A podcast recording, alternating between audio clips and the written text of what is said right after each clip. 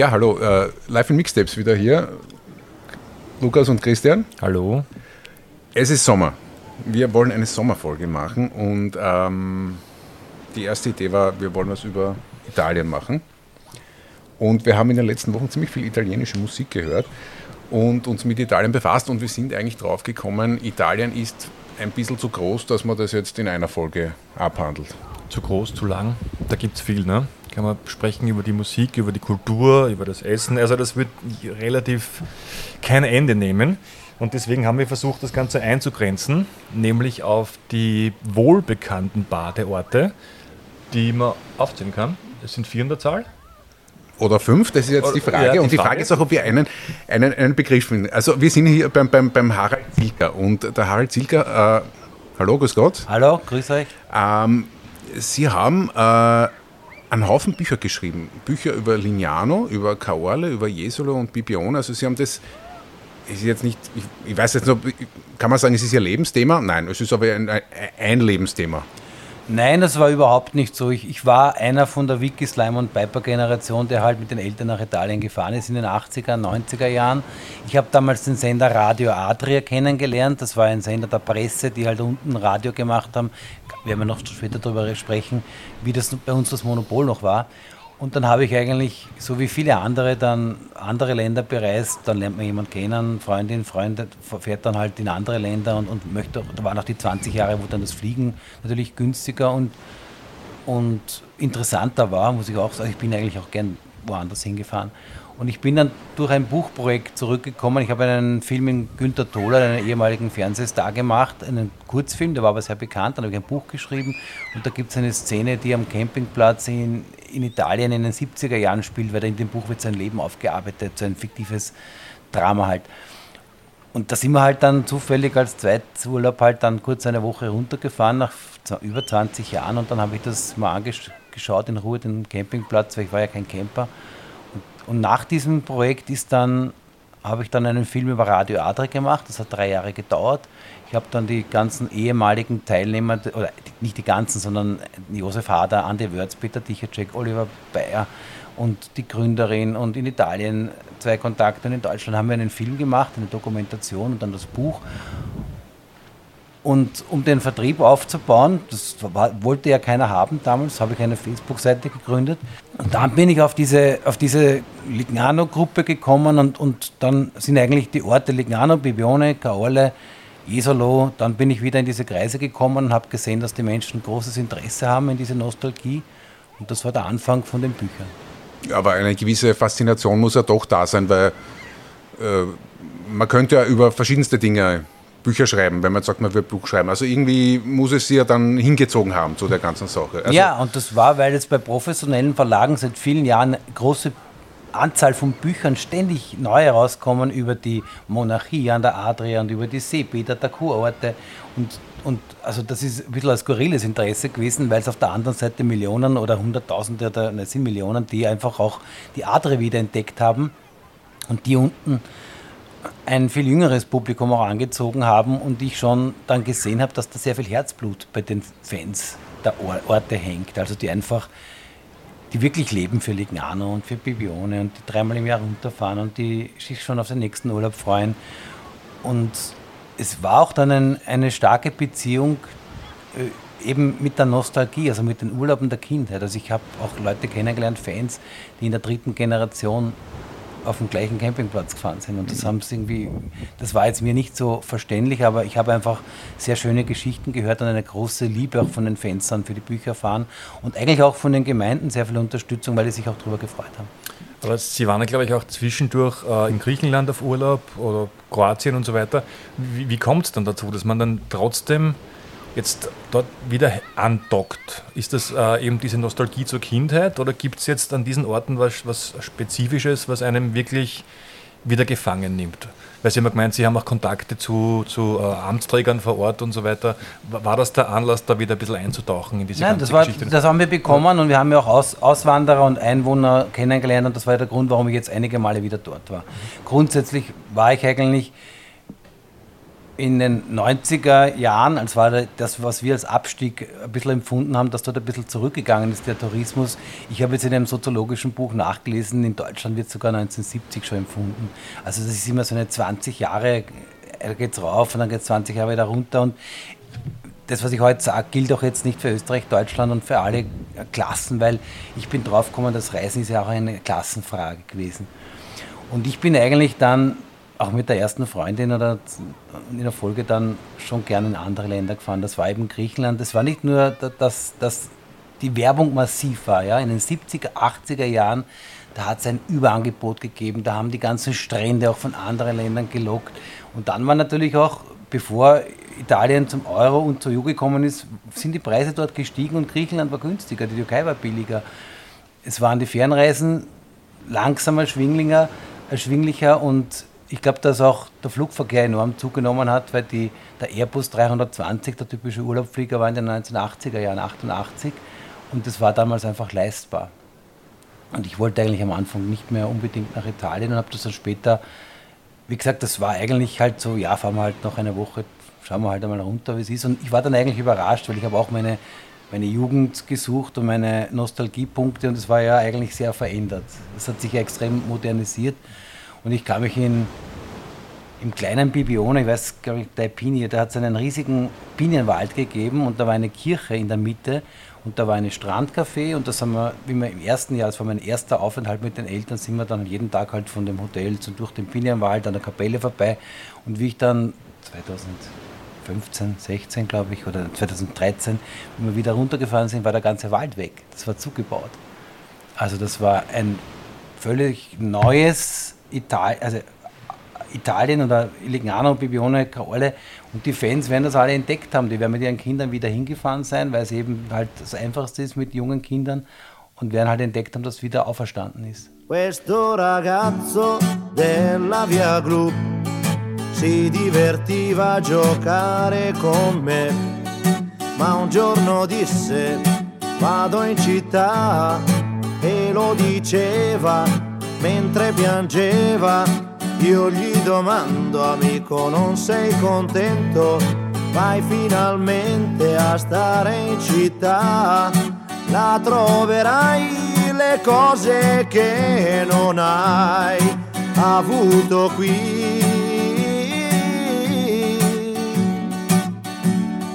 Potrai lavarti in casa senza andare giù nel cortile. Mio caro amico disse qui sono nato e in questa strada ora lascio il mio cuore. Ma come fai a non capire?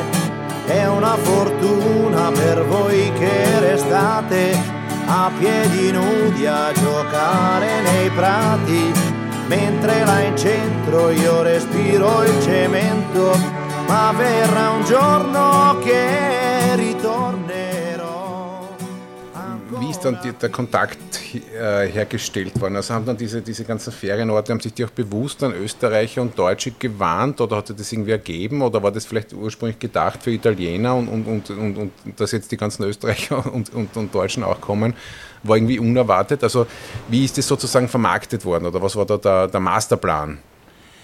Naja, das kam von beiden Seiten. Auf der einen Seite war einfach in Österreich und auch in Deutschland, das muss man ja auch einbeziehen, weil die haben ja in den 50er, 60er Jahren ein Millionenpublikum gehabt von den Deutschen. Auf der einen Seite wurde einfach Werbung gemacht und zwar habe ich das vorher auch nochmal nachgelesen, auch im Nationalsozialismus, weil da äh, die haben ein großes Interesse gehabt, Italienreisen, also vor dem Krieg natürlich, aber das war in der, in der Zeit vom, vom, vom Nationalsozialismus. Der, der Mussolini war, war, ja auch ein, war ja so ein Bündnis praktisch und da hat es einen, rege, einen regen Werbung auch gegeben, weil natürlich das, das, das Deutsche Reich hatte das unterstützt, dass Fahrten gemacht werden und, und zur Bildung. Und, und auf der anderen Seite hat Italien auch Werbung geschalten. Es gibt ja auch Plakate aus aus der Anfangszeit, heute aus den 30er Jahren gibt es ja auch massive Bahnangebote, weil es war wichtig, die, der Ausbau der Eisenbahn war eigentlich das Entscheidende am Anfang. Die Südbahnstrecke. Und die haben Benzingutscheine und Malaria-Tabletten und, und Malaria-Tabletten? Ja, haben sie in Legana bis 1960, glaube ich, verteilt, ich jetzt gelesen. Also, oder 1950, da möchte ich mich da jetzt nicht rein. Aber es, sie haben, ich hab, das war wirklich ein Teil auch der Werbung, weil es einfach und jeder, der aber jetzt schon mal unten gewesen ist, wird im Vergleich zu anderen Ländern auch merken, es gibt natürlich ein Mückenproblem dort. Also wenn man nicht, wenn man, früher haben sie das mit DNT weggespritzt, einmal in der Woche, jetzt versuchen sie das nicht mehr zu machen. Das ist ja auch eine lustige Erinnerung, da sind die Löschwagen in der Früh gefahren und haben, das, haben die Mückenmittel gespritzt und dann sind alle, alle zum Strand mit den Badeschlapfen. Aber ja, die haben natürlich ein Problem mit den, mit den stehenden Gewässern gehabt. Und wenn man nach Italien fährt, ist der Unterschied zu Griechenland, weil man dort dann Gelsenschutz braucht. Den braucht man jetzt in Wien auch gerade. Ja, das Das stimmt. ist ziemlich ja. heftig Das momentan. stimmt, ja. es so viel geregnet hat. Ja. Aber war das vorher diese äh, Kraft durch Freude-Aktion, oder? Das war diese Gewerkschaft der? Nationalsozialisten, glaube ich, die wirklich Ja. großwendig äh, inseriert haben und Plakate gemacht haben, wo Ja. das beworben wurde. Ne? Und äh, dadurch, dass, gerade im Süden, weil im Süden war immer viel ärmer als der Norden. Das heißt, wo wir auch gesprochen haben über die Mafia und so, die ja in, in Sizilien, das ist ja eine, eine ärmere Region gewesen und oben war immer der, der Norden, der natürlich von dem Tourismus, aber auch vom Handel profitiert hat. Dafür ist halt oben auch alles halt zugebaut worden.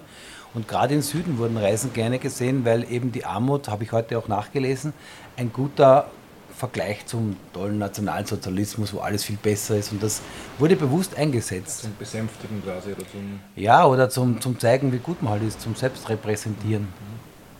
Die Armut der anderen herzeigen und, und das Elend halt. Und, Uns besser, ne?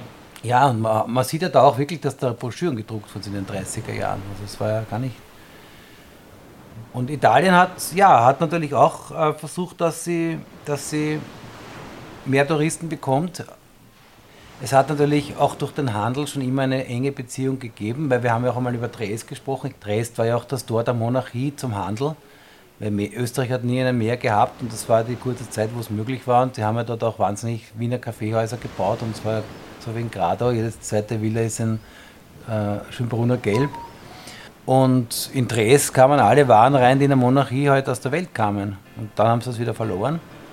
Und da war es halt nicht weit zur Adria zum Sonnenbaden.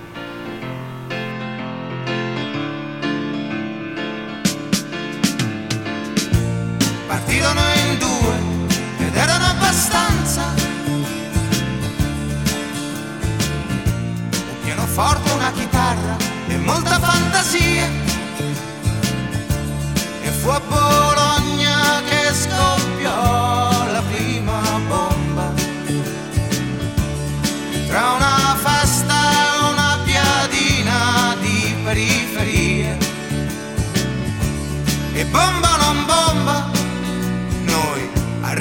a Roma. Malgrado voi, a Sasso Marconi incontrammo una ragazza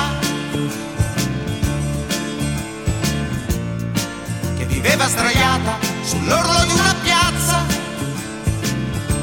Noi le dicemmo vieni dolce sarà la strada lei sfogliò il disse no. Ma bomba o non bomba, noi arriveremo a Roma.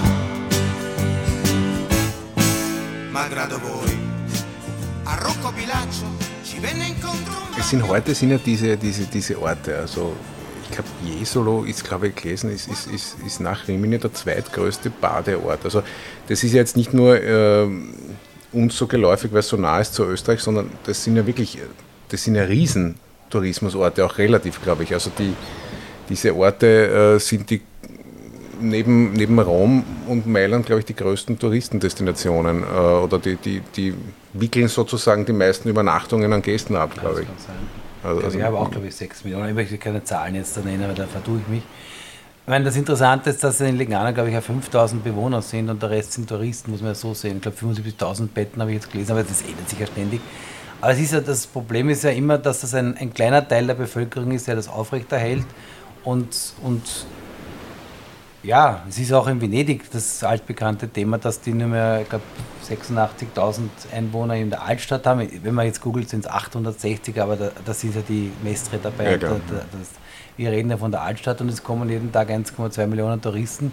Das ist natürlich ein Problem, ein, ein Disneyland. Und Es muss, ich, war dort noch nie, aber es muss in diesen Orten im, im, im Winter oder außerhalb der Saison irgendwie ganz ein Venedig Vielleicht ist der Herbst der schönste Zeit. Nein, nein, Venedig schon, aber ich, ich meine, diese, diese Badeorte, das muss eher ein morbides Flair sein, glaube ich. Ja. Früher, ich meine, ich war auch nicht, weil ich zu Weihnachten lieber dann ins Warme fahre, aber Ja. ich habe natürlich jetzt auch die Fangruppen, die immer die Fotos auch, die bauen ja Weihnachtsmärkte jetzt, also so ist ja nicht mehr. Früher war das wirklich tot und Grado zum Beispiel, wo ja die Stürme sind, die, da, da möchte ich nicht im Winter im, immer sein, weil da ist ja ein raues Klima, aber jetzt gibt es dort Weihnachtsmärkte, jetzt gibt es Ausstellungen, es gibt auch, die Hotels sind auch erneuert worden, haben teilweise auch Heizungen, was ja zum Beispiel in Spanien nicht so ist. Also wenn du ein schlechtes Jahr im Süden von Italien hast, dann hast du halt 12 Grad im Zimmer.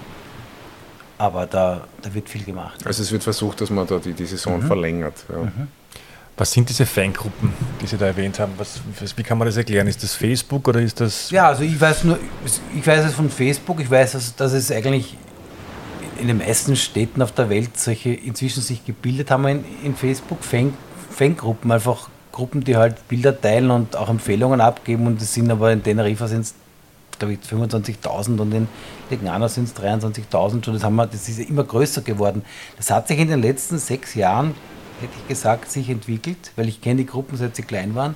Bibione, Sonne, Sand am Meer ist eine ganz liebe Gruppe, mit der wir auch sehr viel Kontakt gehabt haben. Ich glaube, die waren damals 3000, wie wir es kennengelernt haben. Dann habe ich das Buch geschrieben, dann haben wir da über in den anderen Gruppen Werbung gemacht und inzwischen sind es auch schon 20.000, glaube ich. Das heißt, ich finde es eigentlich auch ganz gut, egal wo man hinfährt, dass man sich da mal in diese Gruppen reinliest, ob das jetzt Kreta ist oder Teneriffa oder Legnano oder Rom. Man hat einfach gute Tipps. Es gibt ja auch in meinem privaten Bereich immer wieder, dass Leute kommen und sagen, hast du hast doch ein Kaole-Buch geschrieben, ich fahre da jetzt hin, sage ich, ja, ich schreibe Reiseführer, ich schreibe keine Gastronomieführer, ich schreibe aber Geschichte, aber dann schreibt man halt in die Gruppen rein oder schaut zuerst, ob es schon so ein, ob es Empfehlungen gibt und da wird dann wirklich geholfen. Und man kennt sich auch untereinander dann, man trifft sich auch dort und. Ja, also eigentlich, nachdem die Gruppen innerhalb von kurzer Zeit so gewachsen sind, also wir, ich bin jetzt nur die letzten Jahre mit der Partnerin runtergefahren, weil wir einfach Menschen kennengelernt haben, die wir treffen wollten. Sondern wir haben Auswanderer getroffen, wir haben Einwohner getroffen. Der Bürgermeister Herr Fanotti hat, oder Signore Fanotti hat uns eingeladen und wir haben uns halt ausgetauscht. Also das, das, das war schon eine schöne persönliche Erfahrung und das war der Grund, warum ich wieder gekommen bin dann weil man einfach den Puls dann von diesen Städten auch spürt und man einfach auch dann ja, Menschen trifft, die dort leben und das ist dann das Ziel eigentlich von solchen Sachen.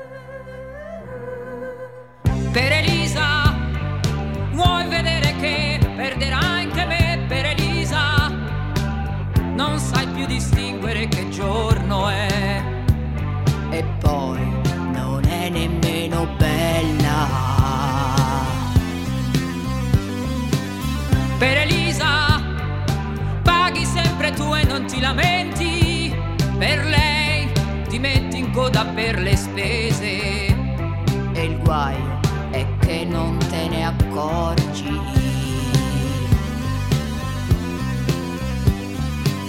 Con Elisa guardi le vetrine e non ti stanchi lei ti lascia e ti riprende come quando vuole lei riesce solo a farti male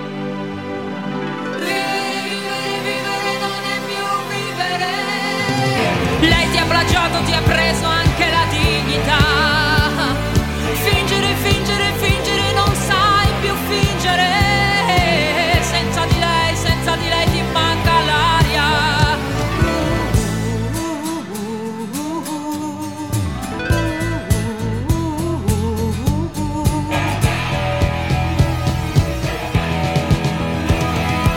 Senza Elisa non esci neanche a prendere il giornale Was sind Unterschiede? Also nehmen wir an, Sie, Sie, Sie, Sie hätten jetzt äh, für jede von den fünf Städten, die wir da jetzt angesprochen hatten, eine Minute Zeit oder halbe Minuten und Sie müssen den Unterschied herausarbeiten. Oder was ist typisch für, für die einzelnen Städte? Ich meine, klar, unmöglich, aber Aber dass man sagt, ein, ein Schlagwort, dass man sagt, das ist jetzt eher das, der Partyort oder das ist mehr der Ort für die Kleinkinder oder das ist mehr dort, wo die Deutschen hinfahren oder dort fahren mehr die Österreicher hin. Ja, Partyort, ja, ist jetzt Legano stark, aber auch Rimini. Also ich würde sagen, der Unterschied ist einfach der Flair dieser Orte. Weil Grado hat ein anderes Gesicht als Bibione, was vielen jetzt wieder fast zu modern ist. Lignano entwickelt sich jetzt von der modernen Art wieder ein bisschen so karibisch mit Palmen und Bars und natürlich auch Partys und Bühnen und viel für junge Leute und das wird ja auch ein bisschen kritisiert. Caorle ist das kleine Venedig. Das hat einfach so bunte Häuser wie in Burano und war immer so ein bisschen mit einem besonderen Flair. Äh, Jesolo ist der größte Ort, haben wir gesagt, das stimmt. Da ist der Leuchtturm dort, der, der sehr einprägsam ist. Kurze Frage zu Jesolo. Ich habe da gelesen, stimmt das? Da gibt es eine Einkaufsstraße, die 13 Kilometer lang ist. Also ich war irgendwann mal vor 20 Jahren in Jesolo und da war ich ein bisschen einkaufen und das ist mir groß vorgekommen, aber ich habe gelesen, das ist die längste Einkaufsstraße Europas. Das weiß ich gar nicht. Jetzt. Aber da gibt es offenbar eine ziemlich lange Einkaufsstraße. Ja, aber die gibt es in Legano auch, weil das, das waren, früher waren das drei Springbrunnen und dann ist über den Luna Park erweitert worden und jetzt geht es eigentlich bis zum Campingplatz. Also das, da, da weiß ich jetzt die Kilometerzahlen nicht. Aber wie gesagt, ich glaube, dass die meisten ja nicht genau sagen können, warum fahren sie jetzt so oft nach Bibione, sondern entweder sie waren dort und sie, sie wollen wieder dorthin, weil, um ihre Erinnerungen aufzufrischen, oder es ist eben dieser Flair und, und dieser Look, weil der Hafen in Grado oder der, der Leuchtturm in, in Orle, der ist eben ein bisschen historischer. Wenn man gerne Geschichte atmen will, kann man es eher dort, dann wird man es in Bibione schwer tun. Weil da ist alles modern und da haben sie jetzt schöne Radwege ausgebaut und, und für Sport ist viel gemacht worden. Lignano hat sowieso grandiose äh, Sporteinrichtungen äh, geschaffen.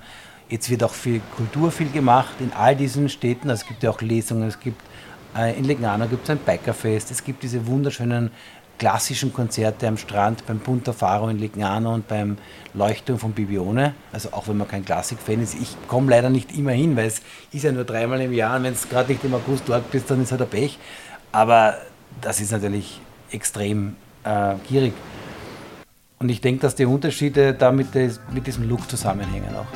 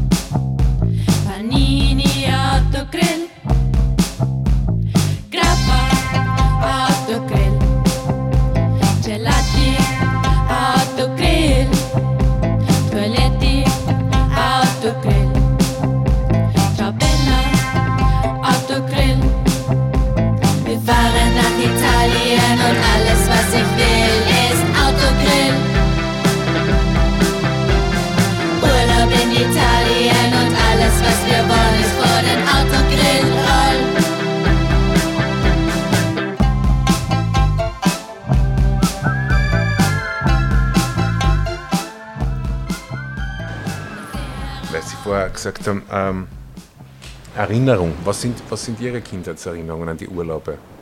Also wir haben vorher geredet, also manche denken, ich kann mich erinnern, das war wahrscheinlich immer der Tag im Jahr, wo ich am frühesten aufgestanden bin, weil da hat es immer geheißen, man muss um drei losfahren, dass man nicht in den Stau kommt, in den ist man dann trotzdem kommen. Ähm, ich kann mich erinnern an diese Spielhallen, ich kann mich noch genau erinnern an einzelne so, so, so Arcade-Maschinen, wo man so irgendwie so, so, so, so Street Fighter-Spiele macht.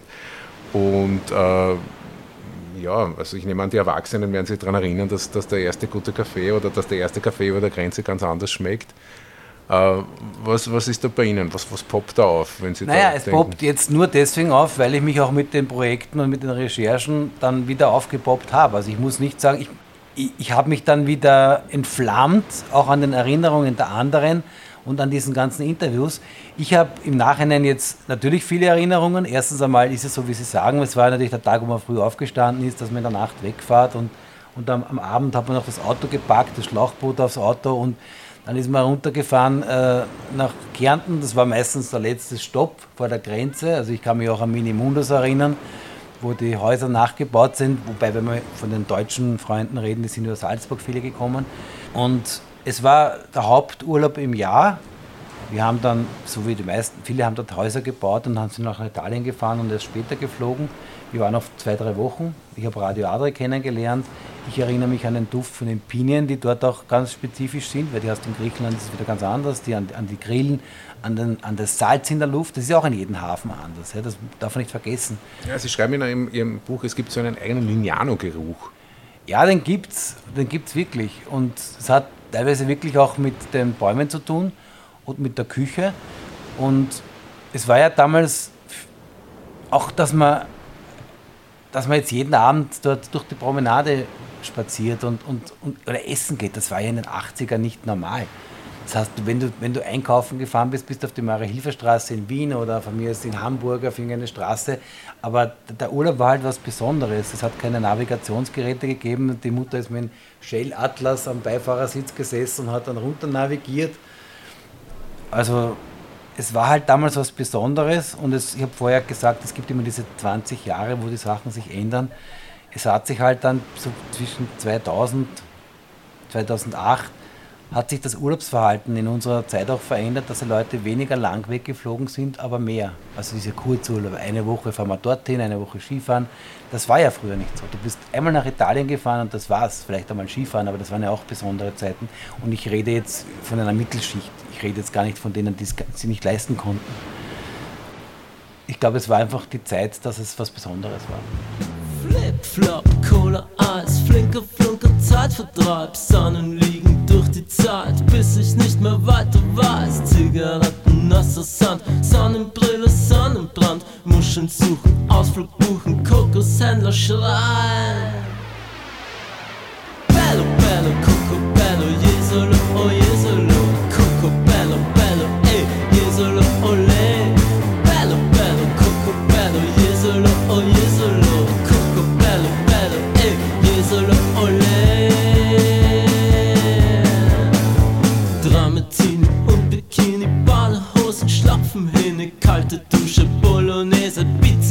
Vier Käse. Er hat ihren Jets gefahren, Hansi krank gesehen am Strand, Schuhe kaufen, Lederjacken, Kokoshändler schreien.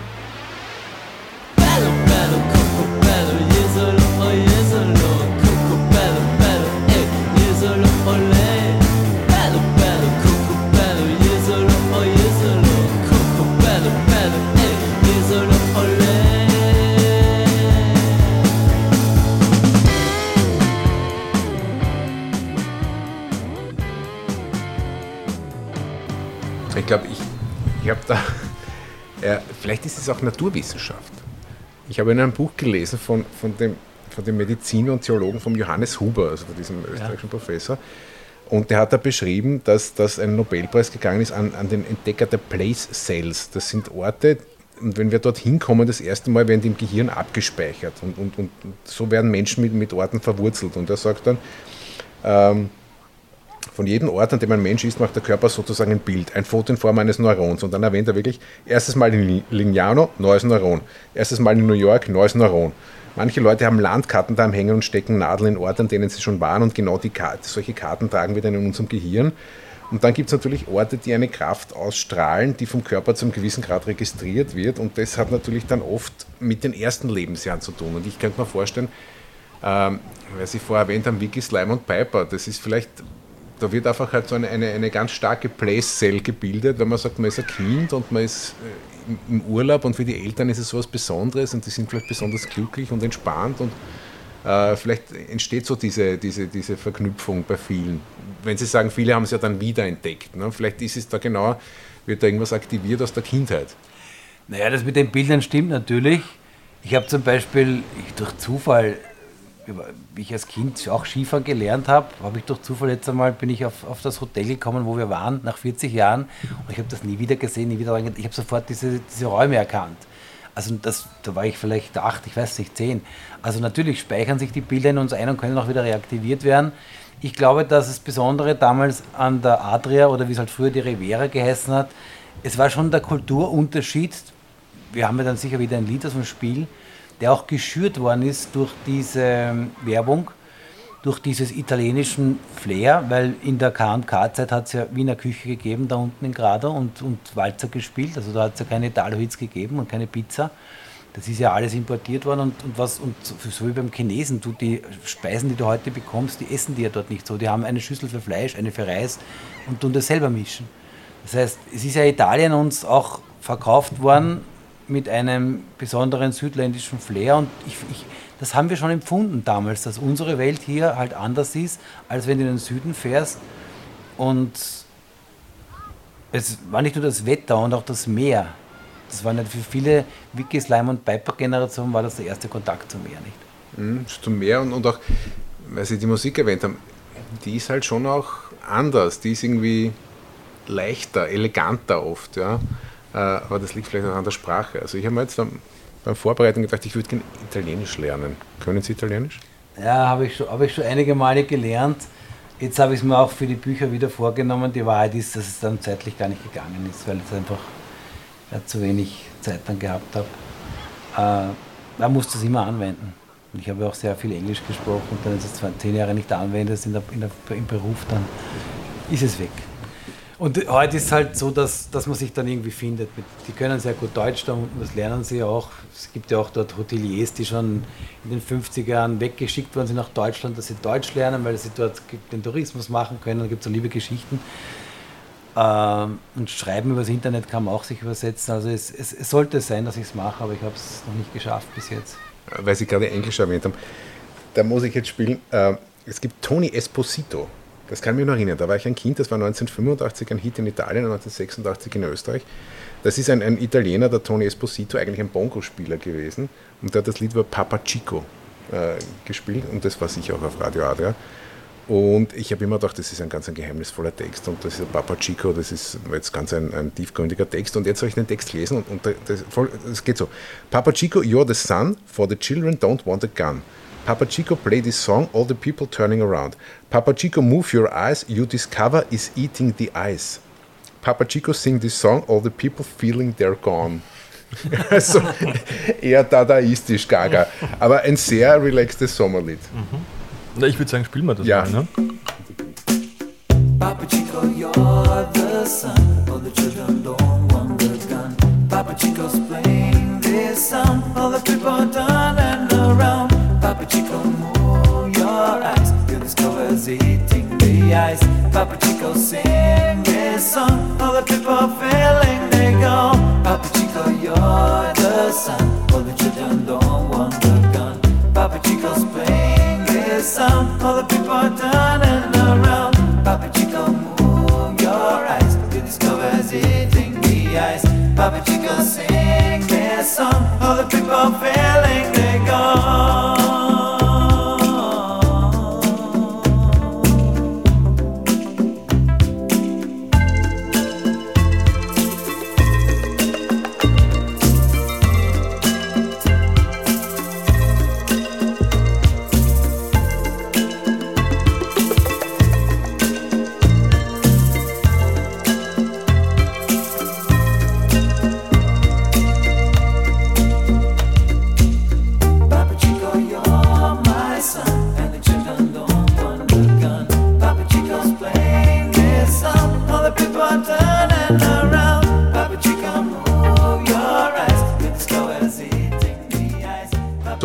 Ganz eine äh, interessante Sache ist dieses Radio Adria, wo Sie ja dann sich dann noch genauer befasst haben damit, als mit den Orten an sich.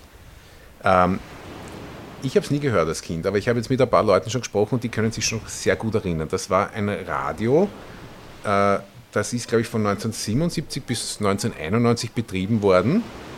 Das war, äh, das hat ge- gefunkt aus Aquileia, also dem, des, diesem Ort vor Grado, und das war deutschsprachig und betrieben von einer österreichischen Zeitung. Ne? Ja, ich fasse das nochmal zusammen. Ich habe das tatsächlich kennengelernt, weil die Eltern dauernd unten da, wenn sie nach Italien gekommen sind, schon den Sender gesucht haben.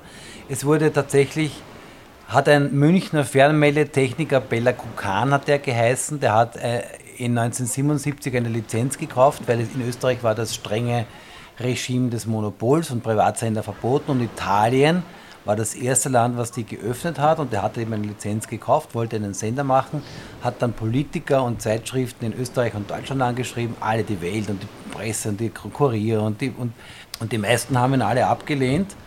Er hat nach Finanzierung gesucht natürlich und der Bürgermeister Helmut Zilk hat damals aus dem damaligen Chef der Presse, den Herrn Fritz, den Herrn Johann Fritz auf den Tisch gegeben und gesagt, mach du das. Und dann haben die halt im Laufe der Zeit mit ORF-Kontakt einen privaten Sender aufgebaut. Ähm, Mit, mit was für ein Ziel? Also waren das wirtschaftliche Ziele? Oder, ja, das wirtschaftliche Ziel war, dass die Zeitungen damals natürlich gespürt haben. Also erstens einmal wollten sie Werbung machen. Eigentlich war es ein Marketinginstrument für die Presse. Um Also das hat damals wirklich nur die Tageszeitung, die Presse hat das betrieben am Anfang. Am Anfang. Und später war das ein Wechsel, Kurier und, und auch die Fellner Brüder und das waren alle dabei dann, also abwechselnd halt. Aber es war nur die Presse, es war gedacht als Marketinginstrument, um die Zeitung eigentlich im Urlaub bei entspannter Atmosphäre zu promoten.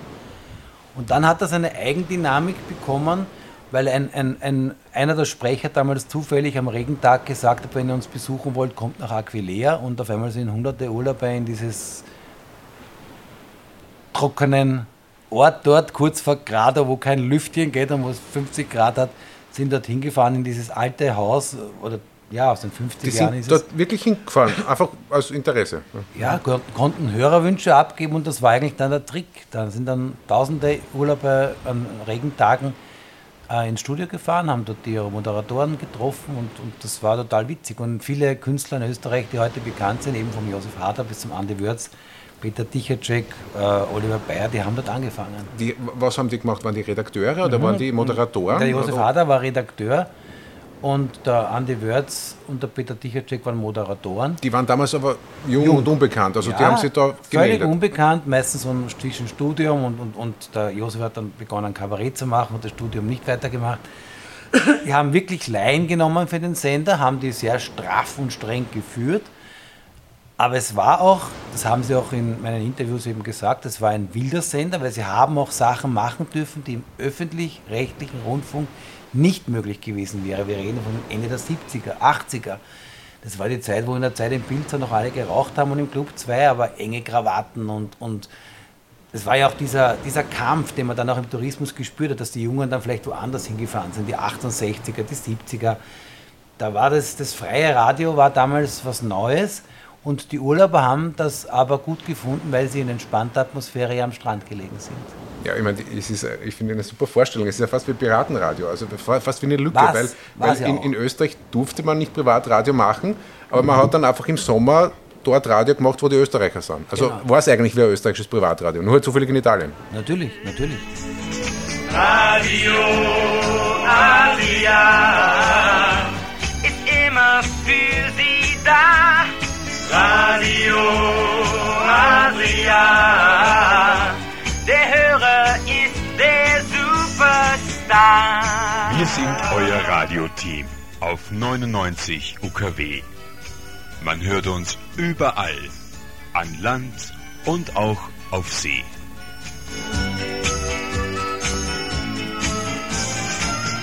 Sommer, Sonne und Musik heißt unser Motto jedes Jahr.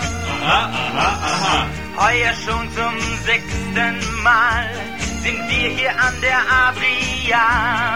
Aha, aha, aha. Unser Service ist okay, ob Neuigkeiten, Wetter, Sport.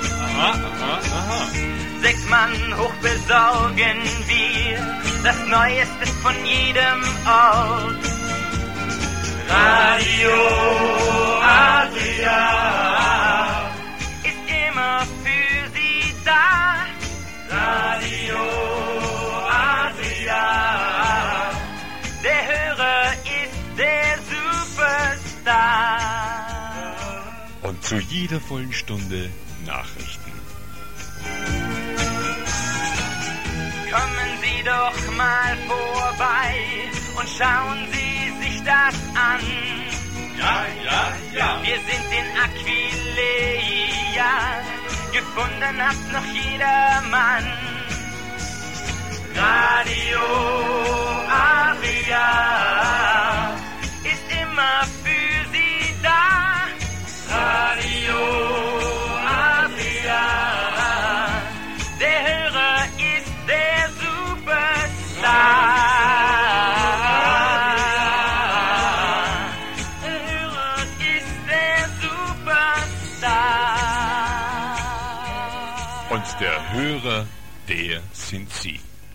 Aber weil Sie sagen, entspannt, äh, hat es dann geheißen, also Politik war ein No-Go? Oder war, war das dann wirklich nur zur Beruhigung der Seelen? Oder Nein, sondern es war ein, ein ganz wichtiger, ich habe ja auch die ganzen Sendepläne und alles bekommen dann. Äh, es war zu jeder Stunde war Nachrichten, das war ganz wichtig, weil, weil man auch wirklich geforscht hat, wie können wir versuchen, das aufzubauen. Die haben ja nicht alle Erfahrungen dem Radio gehabt. Es war zu jeder Stunde waren die Nachrichten, dann gab es die Weltnachrichten, dann gab es Sport, dann gab es Ausflugstipps. Und so wie ich vorher erwähnt habe, dass man halt heute die Tipps der Region im Internet bekommt und, und, und dann auch fragen kann, war halt früher der Wochenmarkt, ist heute in Jesolo und morgen ist er in Bibione und da kommt Radio Adre kommt nach Givignano und, und da gab es eben die Tipps der Region. Es gab auch ein bisschen Werbung aus Lokalen, aber es war damals jetzt nicht, waren eigentlich eher die österreichischen Partner, die da ge geworben haben. Aber ab und zu waren auch so kleine Lokaltipps. Das war einfach eine Sicherheit für die Urlauber im fremden Land, dass sie dort erfahren, wo man das Geld wechseln kann, zu welchem Kurs und die Nachrichten halt hört. Ganz wichtig, was Sie gesagt haben, weil damals hat ja keiner die Zeitung gekauft, die Kronenzeitung, das hatte sich niemand leisten können, jeden Tag eine Kronenzeitung kaufen und Internet war kein Star. Das heißt, du warst drei Wochen in Italien und hast nichts gehört aus der Heimat. Org. Weil da gab es ja auch den Vertrieb, den die Zeitungen heute haben, das gab es ja auch noch nicht. Das hat ja, glaube ich, damals waren die nach vier Tagen waren die Zeitungen alt oder so, bis die Ja, runtergekommen das kann ich sind. mir auch noch erinnern. Ja, Ja. Meistens drei Tage verzögert. Ja. Drei Tage verzögert. Das heißt, du warst, du warst ausgeschlossen aus der Welt. Aber eigentlich das, was jetzt viele Leute gern hätten wieder. Gern hätten ne? Dass wieder, ja. sagt, ich mache jetzt Ja. Urlaub So, und ja, genau, ja. after Corona, ja. Und, und was Politik betrifft, ich weiß es aus den, aus den, aus den Gesprächen, es wurden halt die, die Sachen, die die Region betrifft oder die halt jetzt kritisch waren, wurden ausgespart, aber da waren ja auch, da war ja ein Papstattentat in der Zeit und der Tod von Elvis und da gab es genug Material für Sendungen und Aktualität. Und das war wirklich jetzt das ganze Jahr über oder nur im Sommer? Oder? Nein, das war nur im Sommer. Das waren Freelancer, die wurden sehr gut bezahlt nach heutigen Maßstäben. Die Frau Brigitte Fritz hatte alle bei der Presse in Wien ein eigenes Büro gehabt, haben die, die alle ausgesucht. In Deutschland sehr beliebt war auch der Jean André, der ist aus Hamburg, mit dem haben wir auch Kontakt gehabt. Der hat uns auch ein Interview gegeben. Das war von ich glaub, Juni bis September. Wo war das, wo konnte man das überall empfangen? Naja, die haben dann, die, die Senderegion ist bis nach Kroatien gegangen, die haben das ausgebaut immer. Das Also es ist runter bis nach Rimini und, und, und Istrien. Und, und nach Istrien. Und die haben das in den Jahren ausgebaut. Ich glaube, dass so zwischen 83 und 86 dann schon so ein, ein starker Ausbau, also fertig war. Die ersten Jahre war es ein bisschen experimentell, da waren noch die Fotos noch so einfach in schwarz-weiß und das war noch ein bisschen, das ist dann erst in den 80er Jahren stark geworden. Und die haben dann auch recht valide Daten erheben können mit den Hörern, was, die der Fremdenverkehr gebraucht hat. Und das haben sie auch ausgetauscht mit den ENI-Daten. Hat man das gewusst, wie viele Hörer es da gegeben hat? Ja, aber ich, ich weiß das, ich habe hab das genau gewusst, aber ich kann das jetzt nicht sagen. Aber waren das, waren das Tausende oder waren das zigtausende oder waren es Hunderttausende? Also so ganz Pi mal Daumen. Na, Hunderttausende waren es nicht und es Ja, ist, es, sie haben. Erhebungen gemacht aufgrund der Fragebögen, die ins Studio gekommen sind. Äh, also es, es, war, es waren schon Tausende, weil natürlich einfach die Camper und, und all diese Leute haben ja diese Radioempfänger gehabt und haben natürlich die Musik gehört und, und das Radio gehört und es, es war ja trotz 13 Jahre fast, oder? Also das ist ja doch eine lange Zeit. Ich glaube, ich habe in Ihrem Buch gelesen, begonnen haben die mit 270 Schallplatten im Archiv. Ja, Das ist privat. ziemlich wenig. Ja? Private Weil- Schallplatten. Singles, oder? Lukas, wie viel würden wir zusammenbringen? Wir zwei, unsere CD-Sammler und Schallplatten? Ich glaube, ich auf deutlich mehr kommen, ne? Wir würden wahrscheinlich auf 4000 kommen oder so. Ich würde auch gerne einen Radiosender machen. Ja, wäre lustig, ja. Ich meine, was wir jetzt gerade machen, ist eh so ähnlich. Ja. Äh, Was ist da für Musik gelaufen? In, Ja, also waren das, waren, das, waren das deutsche Schlager, war das nur Peter Alexander oder waren es nur italienische Sachen? Oder was Na, am Anfang haben es wirklich, das ganz ernsthaft jetzt, die das, da, da, da war da die, die Familie Fritz und dann, äh, die halt da mitgeholfen haben, die haben ihre Platten zusammengelegt am Anfang und später haben sie von den Plattenfirmen Platten gesponsert bekommen. Die haben natürlich auch brav dokumentiert ihre Erfolge und haben natürlich dann eine große Resonanz auch in der Werbung gehabt. Der Sender hat dann gut, hat sich dann gut etabliert auch finanziell, ja. Also es ist wirklich, die haben wirklich die Erweiterungen wieder reingebracht und, und haben, haben viel erweitert. Es, ist, es wurden natürlich italienische Hits gegeben. Äh, es gab aber auch Sendungen für Musikgeschmäcker. Es gab, glaube ich, eine am Abend der Klassikstunde, für die die Klassik hören mag. Es gab internationale Hits. Also quer, komplett quer durchs. Ja, die haben, die haben, so wie man es halt auch macht, das Sendeprogramm auch nach Zielgruppen ausgerichtet.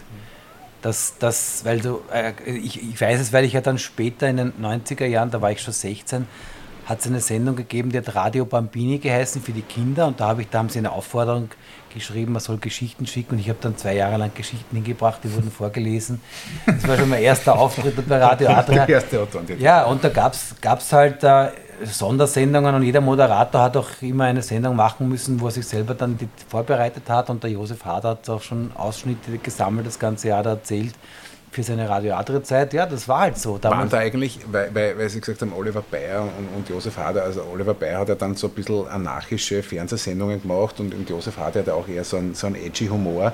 Haben die solche Dinge da auch schon reinbracht, wo man gesagt hat, das war jetzt ein bisschen irgendwie am Limit und das hat vielleicht dann, ähm, war vielleicht dann nicht mehr so massentauglich oder war schon ein bisschen, wie soll man sagen? naja, da gab es dann, da gab's dann, da kam dann die Sendeleiterin und hat dann hat dann das äh, wieder geregelt.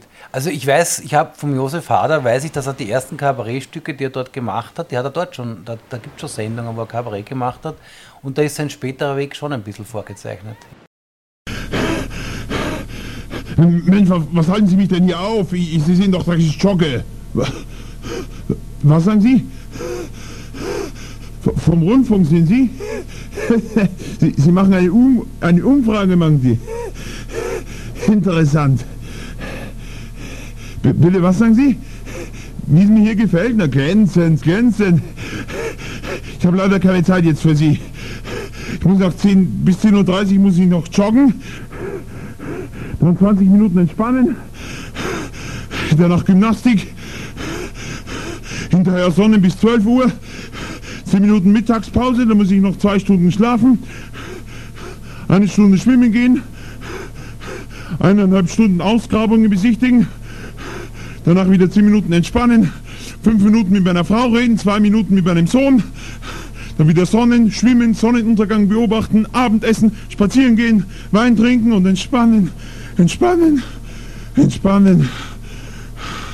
Ich weiß gar nicht mehr, wie ich das alles unterbringen soll. Ich habe leider keine Zeit für Sie. Sie, Sie, Sie bringen meinen ganzen Terminkalender durcheinander. Also rufen Sie mich doch mal in Deutschland an. Wiedersehen.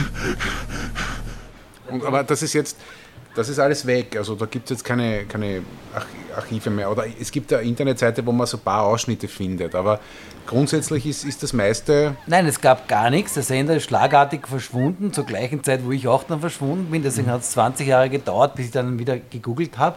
Und dann hat ein Fan, der Johnny, der hat eben eine Webseite gemacht, wo ihm ein paar der Mitwirkenden unterstützt haben. Und später, als ich dann gesagt habe, ich, könnte, ich möchte einen Film darüber machen, ich wollte eigentlich nur eine halbe Stunde Dokumentation wie Spiegel TV machen, dann ist es eineinhalb Stunden geworden. Und da haben mir die Gründer halt auch Fotos zur Verfügung gegeben, die sie mir auch gegeben haben, Kassetten. Das ist alles privat und es hat überhaupt keine Info über den Sender gegeben. Das Ende, das Ende war ganz einfach. Auf der einen Seite haben wir darüber gesprochen, dass wir empfunden haben, dass in den 80er, 90er Jahren da ein bisschen die, der Tourismus abwandert in andere Länder und dass da ein bisschen so ein Verfall ist, dass halt dass diese, diese neumodischen Gebäude aus den 50er Jahren, natürlich nach 30 Jahren auch ein bisschen alt waren. Das ist ja auch jetzt äh, der Ringhotel reingehst, das ist auch schon alt. Also ich meine, das merkt man einfach. Aber Radio Adria war dann ein bisschen der, der, die Zeit mit der Algenpest, mit dem Tourismus das Problem. Aber vor allem, dass in den 90er Jahren Italien begonnen hat, die Mafia zu bekämpfen. Und da war eben der vor kurzem verstorbene Silvio Berlusconi, der die ganzen Mediensender zusammengekauft hat. Der wollte auch Radio Adria haben, hat mir die Frau Fritz einmal erzählt. okay.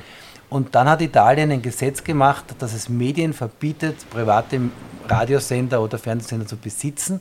Und daher durfte Radio Adria nicht mehr von einer Zeitung betrieben werden. Und dann haben einige Überlebende versucht, das noch zu retten. Ein Jahr haben sie es irgendwie geschafft und dann war Schluss.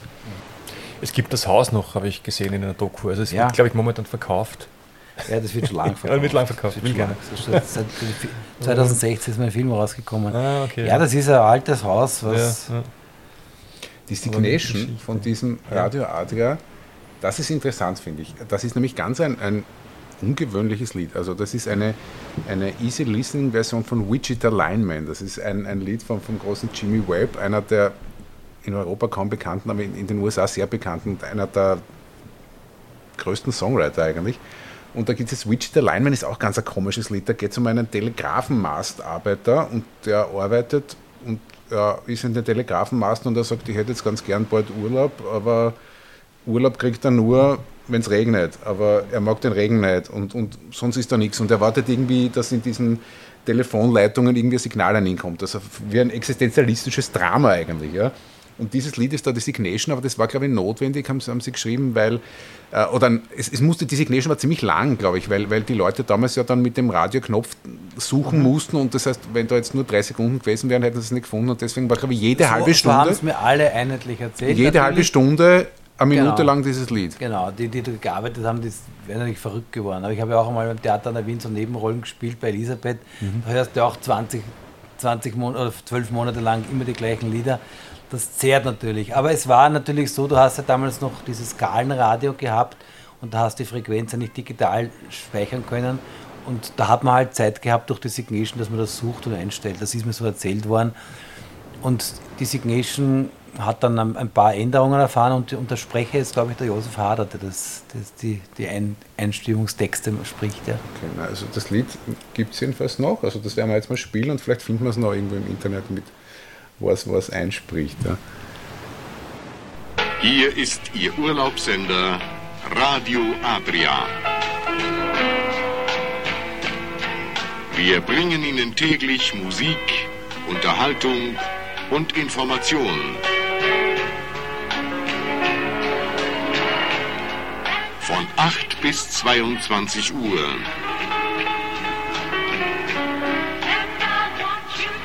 Und zu jeder vollen Stunde Nachrichten.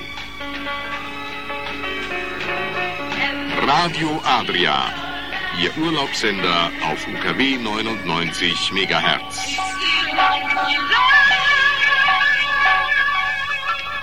Sie haben jetzt das Ende von Radio Radra erwähnt und es war aber auch so ein bisschen ein, so ein, ein, ein Zwischenende oder es war eigentlich 1990, 91 war das so ein bisschen so am Ausfäden. Da ist jetzt die, die Liebe zumindest von den Österreichern zu diesen Badeorten ein bisschen erkaltet. Ich weiß jetzt nicht, wie es- insgesamt war, ob das jetzt durch andere, durch Touristen aus anderen Ländern irgendwie substituiert worden ist dort oder ob das generell eine touristische Krise war in, in dieser Gegend in den, in den 90er Ja, das war's. Und ich habe jetzt ein Buch mir am Wochenende noch schnell angesehen, das wollte ich eigentlich im Urlaub lesen, das, weil jetzt fangen die Sozialforscher erst an, die Urlaube der 50er, 60er zu erforschen. Mhm. Wie ich das bearbeitet habe, da gab es ja nichts. Und jetzt gibt es auf einmal schon äh, klassenspezifische Forschungen. Und denen nach ist in Deutschland zum Beispiel die Presse hat schon in den 70er darüber geschrieben, das Ende der italienischen Zeit. Und ich glaube schon, dass diese 68er-Generation und die folgenden Umwälzungen in der Gesellschaft, diese ganze, das, da kommt dann das, die, die Babyboomer und das Babyturnen und dass damals ein bisschen so eine Abkehr war von dem Alten. Das heißt, gerade wo die Eltern hingefahren sind, wollte man nicht sein. Ich habe dann auch, war dann auch in Griechenland, da gab es viele, die dann nach Griechenland getrennt sind oder auch mit dem Auto weggefahren sind. Ich, könnte, es war einer der Gründe, dass das ein bisschen nachgelassen hat. Ähm, es, es gab immer so eine, eine negative Bepressung von allen Seiten. Also es gab in Österreich immer wieder Artikel, ich kann mich erinnern, 89 war die Algenpest und das erinnere ich mich noch, da hat man schon im April diese Artikel gelesen in den Zeitungen, dann ist eine Massenstornierungswelle gekommen, so wie es auch in der Türkei jetzt einmal war, wenn irgendein Anschlag ist. Und ich war dann im August aber dort, da war keine einzige Alge. Ja?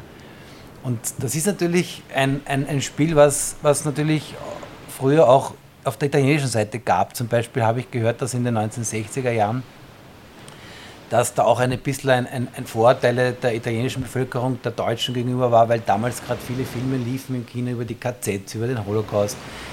Das heißt, es, es, war immer, es ist immer ein bisschen so ein, ein, ein Spannungsfeld, wo man natürlich auch die Eindrücke aufarbeitet. Oder jetzt haben wir in Lignano, hören wir viel, dass dort die Jungen saufen und Party machen.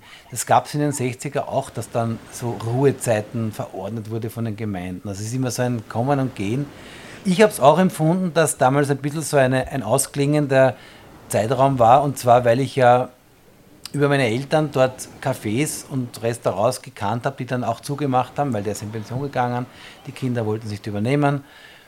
Ähm, und ja, und dann, dann ist halt auch eine massive Werbungswelle eingetreten, dass viele Reise, Reiseführer für andere Länder geworben haben und dass es halt nicht mehr so schick war, weil durch diese, diesen Flugverkehr und dass es günstiger geworden ist und damals war Fliegen ja noch angenehm, das hat sich ja später auch ein bisschen verändert, äh, glaube ich, haben viele auch dann in ihren ersten Beziehungen sagt, so jetzt fahren wir mal nach Paris, machen wir einen Städteflug oder fahren wir nach Griechenland.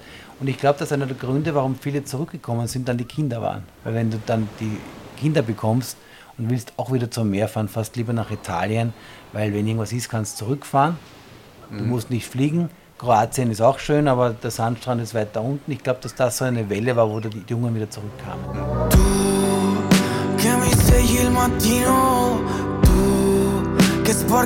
tu che vino, mi mordi la pelle con i tuoi occhi da vipera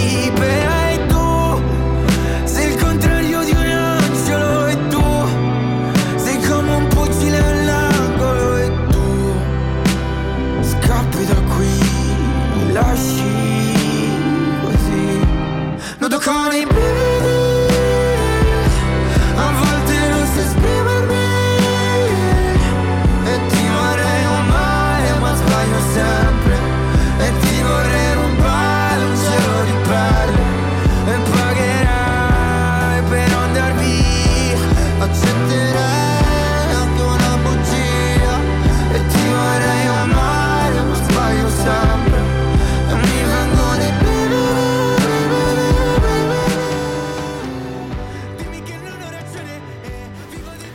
Was mich aber in dem Zusammenhang irgendwie wundert.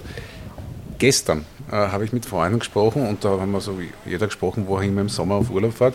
Und einer, der hat kleine Kinder, äh, der hat ähm, gesagt, ich fahre nach Jesolo, aber der hat das so ein bisschen verschämt gesagt. Und es ist mir nicht einmal passiert in meinem Leben, dass äh, Leute irgendwie Urlaub machen in Lignano oder in Caorle oder in, in Jesolo oder in Bibione und die das aber gar nicht so zugeben wollten. Die sagen dann nur, ja, wir machen Urlaub an der nördlichen Adria und, und irgendwie fast, als ob man dieses Wort irgendwie vermeiden möchte. Und ihr Buch oder einziger Bücher heißt auch das unterschätzte Paradies. Ähm, woher kommt das? Äh, Ja, das das gibt es auch schon lang und das hat damit zu tun, dass tatsächlich äh, vor allem nach den 50er Jahren, wo halt die Reichen und Schönen dort war, dann die arme, ärmere Gesellschaft auch hinfahren konnte und das wirklich ein, ein, ein, ein Klassenproblem war. Man hat den reichen Eliten, das haben wir ja heute auch, dass da Probleme in diesen gibt, man hat denen das weggenommen. Die mussten dann weiter wegfliegen, damit sie elitär sein können. Und daher kommen tatsächlich die Ausdrücke aus den 60ern, der Teu- Teutonengrill, der Ort, wo teutonische, also deutschstammige Urlauber sich sonnen. Das ist ein, ein Wort, was in der Presse auch immer wieder erwähnt wird. Das ist, ist aus der Sozialforschung. Und in Österreich war es halt der Hausmeisterstrand.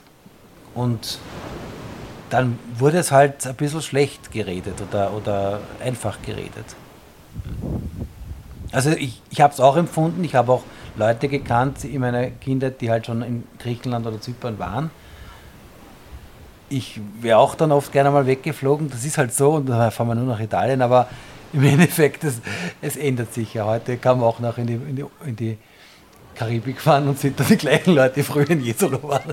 Ja, ich, war, vor- ich glaube, vor 15 Jahren das erste Mal äh, habe ich mal einen Zeitungsartikel gelesen. Das war vielleicht so dieser, dieser Wiederaufschwung, was dann Kassen hat. Naja, das ist jetzt, das ist jetzt eh wieder cool und, und elitär, wenn man jetzt dann die obere Adria fährt, weil, weil die, die Hausmeister trifft man in der Dominikanischen Republik. Ja. gente di mare che se ne va dove gli pare, dove non sa. Gente che muore di nostalgia, Ma quando torna dopo un giorno muore per la voglia di andare via. gente quando ci fermiamo sulla riva, gente che va. Sguarda l'orizzonte se ne va. Gente di mare. portandoci pensieri alla deriva. Per quell'idea di troppa libertà. Gente di mare che se ne va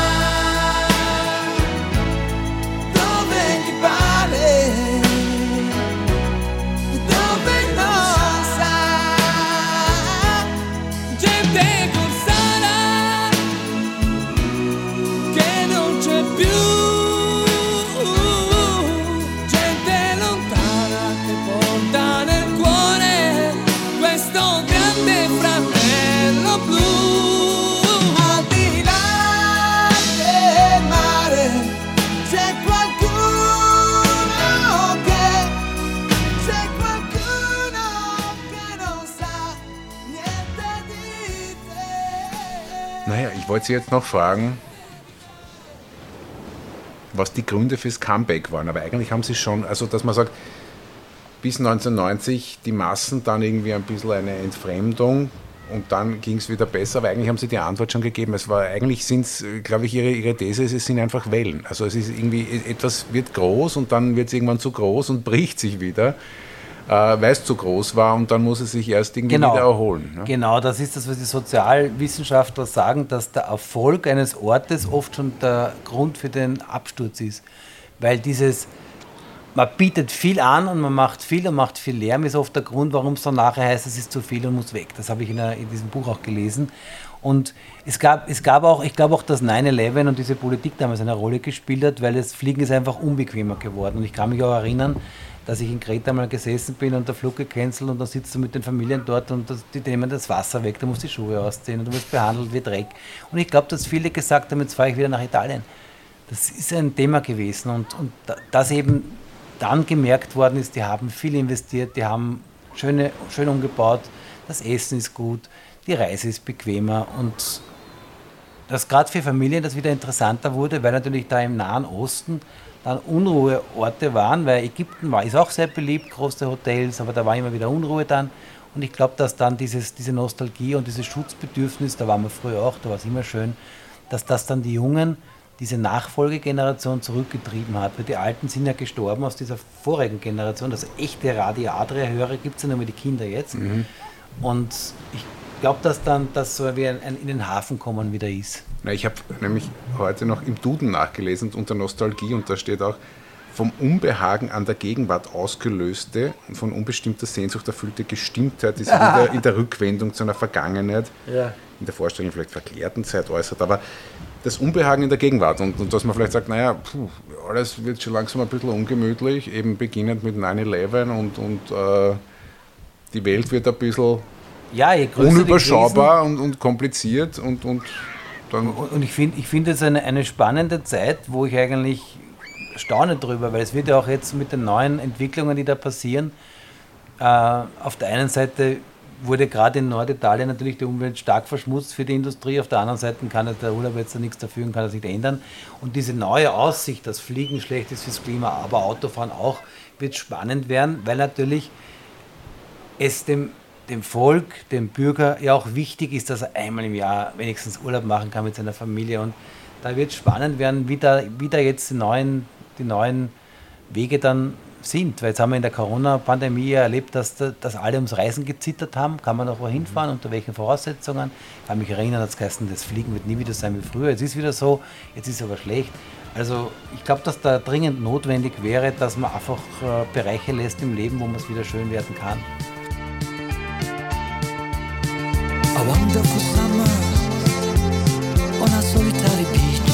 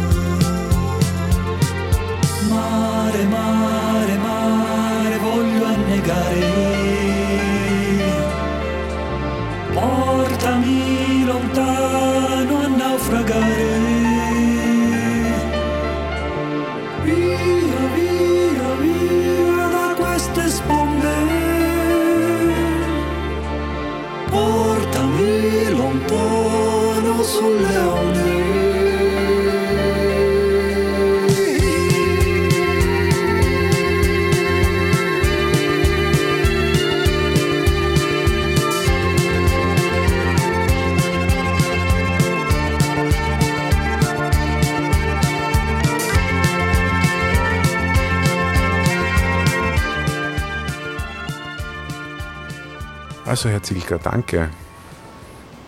Wir haben vielleicht Summer Feeling auf, ausgelöst. Jedenfalls äh, habe ich mich in der Vorbereitung für heute äh, in Italo-Pop so stark verliebt wie eigentlich noch nie in meinem Leben. Mögen, mögen Sie eigentlich so? Was sind Ihre Lieblings äh, Italo-Pop? Italo-Pop-Songs? Da- Das Wir haben jetzt eigentlich, äh, wir haben über Radio Adria lang geredet, also schon noch irgendwie Musik, aber gar nicht was, was, was für Musik Sie mögen. Ja, ich, ich war dann in der Zeit, wo, wo gerade der, der Adriano Celentano vorbei war und dann auch der Eros Ramazzotti war die Zeit, die halt auf meinen Hit-Samplern meiner Zeit war. Mhm. Ich muss dazu sagen, das kann man eh noch sagen, dass, dass ich bin jetzt nicht so ein Italo-Pop-Fan gewesen und das war auch, habe ich erwähnt, habe eine Richtung, die ein bisschen künstlich aufgebaut worden ist, weil eben in jeder Region gab es andere Musik, andere Lyrik, andere Dichter und man hat dann so eine internationale, verwertbare Musik versucht zu gründen. Ja, das haben wir auch beim das Sanremo Festival. Genau. Die haben nämlich das geschafft, dass es diese Festivals schon lange vor Woodstock, dass dort die Musik groß wird. Sanremo Festival und dann gab es noch ein zweites. Aber das ist echt planmäßig. Also die machen, im, das ist immer im Februar äh, und, und das habe ich mir angeschaut. Also das ist schlecht ist das nicht, finde ich. Weil, weil da machen sowohl total etablierte Künstler mit, als auch Mhm. Newcomer. Und meistens der, der gewinnt, der kriegt dann den, also das ist immer Anfang Februar und der, der gewinnt, hat dann meistens den Sommerhit irgendwie reserviert. Ja. Und wird dann oft zum Song Contest geschickt. Also zum Beispiel Maneskin mit diesem Mhm. ähm, City Buoni, das sie dann gewonnen Mhm. haben, die waren auch Sanremo-Sieger. Also Aber ich glaube, du musst nicht mal Sieger werden. Ich habe vorher was gehört drüber. Ich Ja, glaube, dritter, vierter Platz. Ich glaube, der Bocelli war vierter Platz. Also man kennt auch die weiteren Ja, also Plätze dann teilweise. Große ist, Sache, ne? glaube ich, wirklich eine, eine Aber ein Lied, an das ich mich gut erinnere, da haben wir auch drüber gesprochen, ist eben Un'estate Italiana von der Gianna Nannini und vom Benedetto, oder wie heißt der? Eduardo Benato. Eduardo Benato, weil ich da unten war und weil dieses Jahr, wo, die, wo, die, wo das schon alles ein bisschen gebröckelt hat und, und da war schon ein bisschen so der Mief de- des alten. Das muss 1990 Altwerdens. gewesen sein, oder? 1990, genau, 89 war die Algenpresse, 90 war die WM und 91 war das Ende von Radio Adria und dann war Schluss, da war ich nicht mehr unten. Aber ähm, Un'estate Italiana hat ein Südtiroler geschrieben, nämlich Giorgio Moroder. Genau. Aber es ist nicht sein berühmtestes Lied. Das berühmteste Lied von Giorgio Moroder ist nämlich Vater Unser. Also die Version dieses Vater. Ja, der hat auch für. Stallone einen Soundtrack geschrieben und das Un'estate Italiana war ursprünglich ein englischen Text. Genau, ja. Und das haben sie dann halt Gianna Nannini, Eduardo Benato, dem war das allerdings peinlich, habe ich gelesen. Der war eher so der italienische Springsteen und das war ihm zu poppig, aber er hat es dann halt mitgemacht. Das stimmt, ja. Ja, und die Gianna Nannini, die war da voll dahinter. Und, und, aber das Lied, das werden wir jetzt mal spielen und das ist ja, das ist ja schon noch, das ist stark. Also ich meine, das ist ein Schlager, Der dich mitreißt, ne? Gebrauchsmusik, Na schon. also, also geschrieben für, für, ein, für ein Event, für die Fußball-WM 1990. Aber ich glaube, die war damals schon etabliert, oder? Das ist schon, das ist schon, die, Die, gibt's beiden, schon länger, ja, ja, ne? die, Waren, die, waren, die, waren, die waren damals wahrscheinlich die zwei größten Stars in Italien. Ja, der, der Eisgeschäft in Rom. Wirklich, wahr? Ja. Ja. Deswegen war eine interessante Familie. Und, der Bruder war Rennfahrer, glaube ich. Ja. Gut. Okay, und es der Itali ein italienischer Sommer. Steht uns auch noch bevor. Danke Danke ebenfalls Vielen für das Dank. nette Gespräch. und wir sehen uns am Strand. Ja, kommt's gut heim. Danke. quel sogno che comincia da bambino e che ti porta sempre più lontano. Non è una favola e dagli spogliatoi escono i ragazzi e siamo noi. Notti